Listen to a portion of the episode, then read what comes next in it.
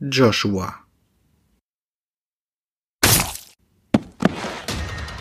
Plötzliche Schreie rissen Joshua seinen Tagträumen. Als er jedoch von der Bank aufstand, um sich der panischen Masse zuzuwenden, entdeckte er im Augenwinkel ein leichtes Schimmern. Er sah hin. Doch wo er meinte, das Schimmern vernommen zu haben, stand nur ein komischer Typ, der gerade den Spiegel eines parkenden Autos betatschte und Blut spuckte. Josh ging weiter auf die Straße.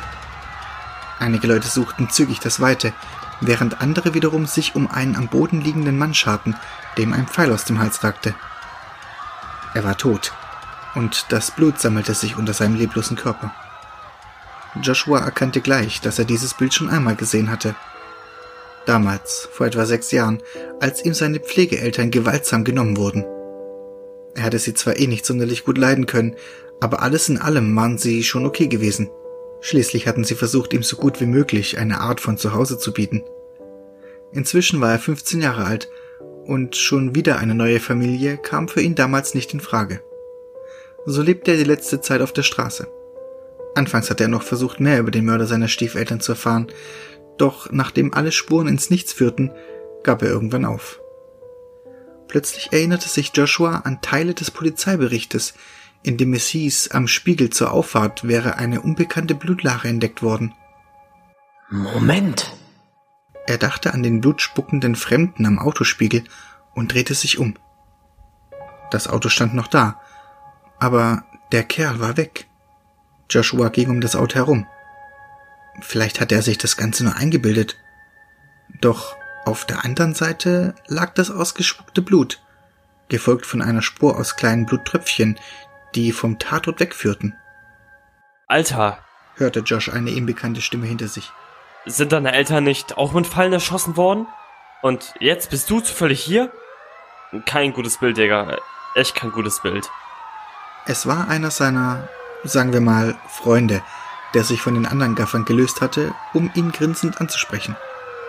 Ach, halt doch die Fresse, erwiderte Joshua knapp, konnte sich selbst aber auch ein Grinsen über die Situation nicht verkneifen. Jedoch, sein Freund hatte recht, dachte er sich. Abgesehen davon gab es endlich eine Spur zu verfolgen. Ohne ein weiteres Wort zu verlieren, drehte er sich um und ging zügig der Blutspur nach. Und der andere Junge widmete sich unterdessen wieder den Schaulustigen zu. Sieg. Als Sieg am späten Abend in seine spärlich eingerichtete Wohnung zurückkam, schmiss er Jacke und Bogen in eine Ecke und ließ sich erschöpft auf seine Couch fallen. Ein gewaltiger Schreck durchzog seinen Körper, als plötzlich die Nachbarskatze neben ihm landete und ihn mit fragendem Blick anstarrte. Na, kleiner Mann, da hast du mir aber einen ordentlichen Schrecken eingejagt begann Sieg mit dem Kater zu sprechen. Und um deinen fragenden Blick zu beantworten, alles in Ordnung. Mir geht's gut. Während er das sagte, hatte er bereits angefangen, das kleine Köpfchen des Tieres zu streicheln, woraufhin der Kater genussvoll eben diesen in Siegs Handfläche drückte und zu schnurren begann. Sieg fielen seine eigenen Arme auf, die aussahen wie aufgeplatzte Bockwürstchen, aus denen noch ein wenig Blut hervorkam. Zeit für ein Bad, murmelte er, mehr zu sich selbst als zu seinem tierischen Besucher, und brach die Streicheleinheiten ab, um ins Badezimmer zu schlendern.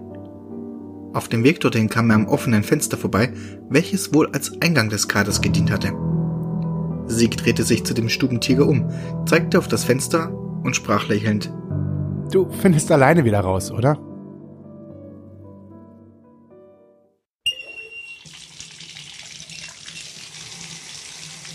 Als Sieg sich in die gefüllte Badewanne hinabsinken ließ, brannten die neuen Wunden wie Feuer, so dass er sich schmerzhaft auf die Lippen beißen musste. Die Zwischenwelt ist tückisch. Sie zerrt an jenen, die nicht da sein durften. Aber da die Zeit darin stillsteht, merkt man rein gar nichts davon. Erst wenn man sie wieder verlässt, prassen alle Schäden gleichzeitig auf einen ein. Und je länger man in der Zwischenwelt war, desto mehr Schäden sammelten sich. Dies konnte für Unwissende sogar leicht den Tod bedeuten. Mit diesen Gedanken und dem langsam nachlassenden Schmerzen schlief Sieg im warmen Wasser ein. Und da war er wieder, dieser Traum. Jedes Mal träumte er von der anderen Seite und von ihr, wenn er aus der Zwischenwelt zurückgekommen war. Von dieser Frau, Weder jung noch alt, weder schön noch hässlich. Faszinierend wäre wohl das einzige Wort, welches ihr auch nur annähernd gerecht würde. Sieg wusste nichts über sie. War sie überhaupt echt?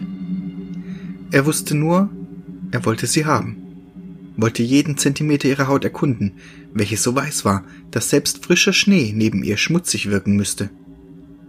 Das Kribbeln, das Sieg eigentlich nur in der Nähe von Dämonen verspürte, machte ihn fertig. Wie konnte so ein Wesen nur eine so dämonische Aura besitzen?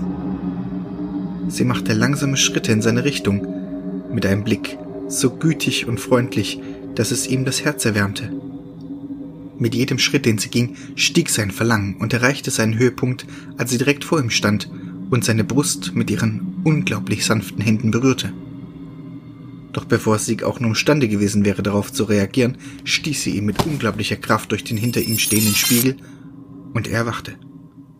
Das Wasser war bereits kalt, doch Sieg realisierte dies kaum. Zu gebannt fixierten seine Augen den Handabdruck, der sich auf seiner Brust abzeichnete.